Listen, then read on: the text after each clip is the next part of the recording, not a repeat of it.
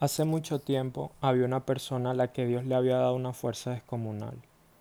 Les habló de Sansón, una persona que con una quijada de asno, imagínense, pudo matar miles de personas que intentaron atacar la tierra en la cual estaba. Sansón tenía una fuerza descomunal, pero tenía un secreto y es que esa fuerza radicaba en su cabello. Pero hubo algo con lo que Sansón no contaba, y era con la persuasión de Dalila. Al momento de que Dalila persuade el corazón de Sansón, conoce el secreto, corta su cabello y Sansón automáticamente pierde su fuerza. También les quiero hablar de Salomón, una persona que tenía una sabiduría impresionante, como nadie en la tierra, riquezas como nadie en la tierra. Pero Dios le había dicho que no se apartara al conocer otras mujeres porque podía adorar ídolos y podía adoptar una cultura que no era la de él, por lo cual podría apartarse del Señor. Salomón desobedeció pese a toda su sabiduría y su corazón terminó por apartarse del Señor. A veces podemos ser persuadidos de la manera que menos creemos, que menos pensamos, y esto puede apartarnos de nuestro propósito. Cuando nosotros somos persuadidos es porque Satanás sabe qué ataca y con qué propósito y sentido lo hace. Job capítulo 1 y capítulo 2 habla de que todos los ángeles y Satanás, el acusador, iban a la presencia del Señor para rendir cuentas de toda la vista que habían hecho a lo largo de la tierra, la forma en la que habían sondeado la tierra para obtener la información necesaria para llevársela al Señor hubo algo específico en Satanás. Y es que cuando se acercó al Señor, su respuesta es que no había observado nada. simplemente recorrió la tierra de un lado a otro. Pero Dios abrió sus ojos al decir, ¿te has fijado en mi siervo Job? Esto está en Job capítulo 1, versículo 8, y también está en capítulo 2, versículo 3. ¿Por qué Dios le dice si se ha fijado en Job cuando Satanás no lo había visto? Es porque Dios lo conocía. Automáticamente, cuando Dios te conoce, tú te transformas en un objetivo específico para Satanás. Porque Satanás ataca para lo que Dios es importante. Simplemente Satanás ataca cuando tú generas algo en el corazón del Señor e impactas de una manera especial. Sabe directamente a qué va a atacar.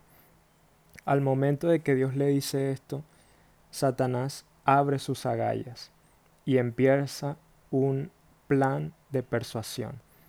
Y es aquí donde Satanás empieza a hablar de que solamente Dios, como lo ha bendecido, también tiene el poder para quitarle todo.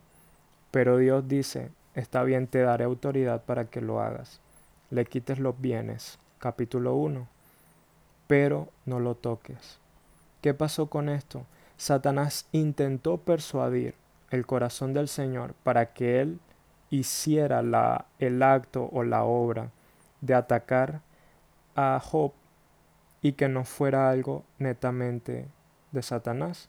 Pero Dios le dijo, te daré la autoridad a ti aunque intentes persuadirme, yo te voy a dar esa autoridad. ¿Por qué Dios revela para que se enfocara Satanás en Job? Porque Dios quería que Job lo conociera a profundidad.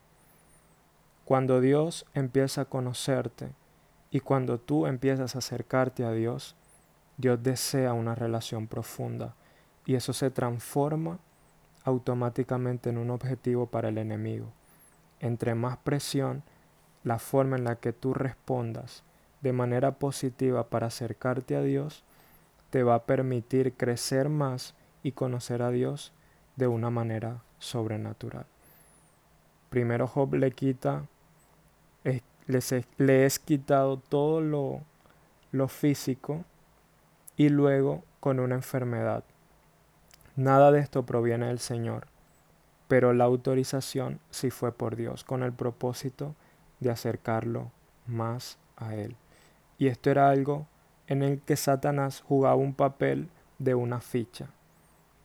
El momento en el que Satanás actuaba simplemente generaba que Job viera el favor de Dios, agradeciera más a Dios y se acercara mucho más a Él.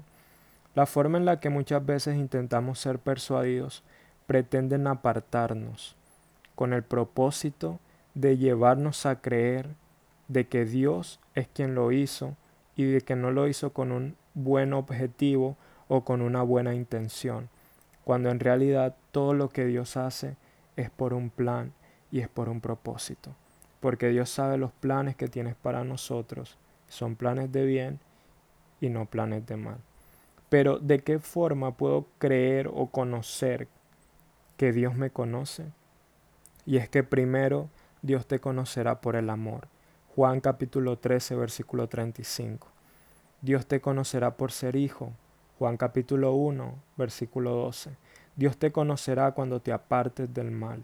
Isaías capítulo 1, versículo 16. Te conocerá por guardar sus mandamientos. Primera de Juan capítulo 2, versículo 4. Y te conocerá por caminar rectamente. Primera de Juan capítulo 2, versículo 6. Satanás conoce a qué ataca, y él no lo va a hacer en vano. Es por ello que Santiago, capítulo 4, versículo 7, habla de que debemos resistir a la tentación. En el momento en que tú resistes al enemigo, esto implica que no caes en la persuasión. Si Job hubiese caído en la persuasión de Satanás, maldice a Dios y su corazón se distancia de lo que Dios quiere hacer. Pero en el momento en que resiste, se acerca más a Dios y entra en su cobertura y en su conocimiento mucho más profundo. Es maravilloso, ¿no? No veamos la prueba como una forma en la que Dios juzga o castiga. Veamos la prueba como una forma en la que podemos resistir y podemos acercarnos mucho más a Dios.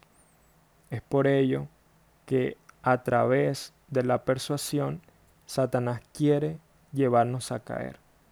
No tiene el poder para dañarte, no tiene el poder para afectarte, pero sí tiene cierta agilidad para persuadir tu mente o tu corazón y hacerte caer. En la medida que tú resistes, en esa medida estás más cerca de Dios. Creo que el propósito de Dios es que conozcamos más de su corazón, de lo que quiere hacer y de qué manera lo quiere hacer, para así poder crecer entendiendo que Dios quiere algo maravilloso para tu vida, pero nosotros debemos estar alerta a eso. Si Job no hubiese respondido de la forma en que respondió, no hubiese conocido al Dios que conoció. Recuerda que esto es Jones, un podcast hecho para corazones jóvenes. Dios te bendiga.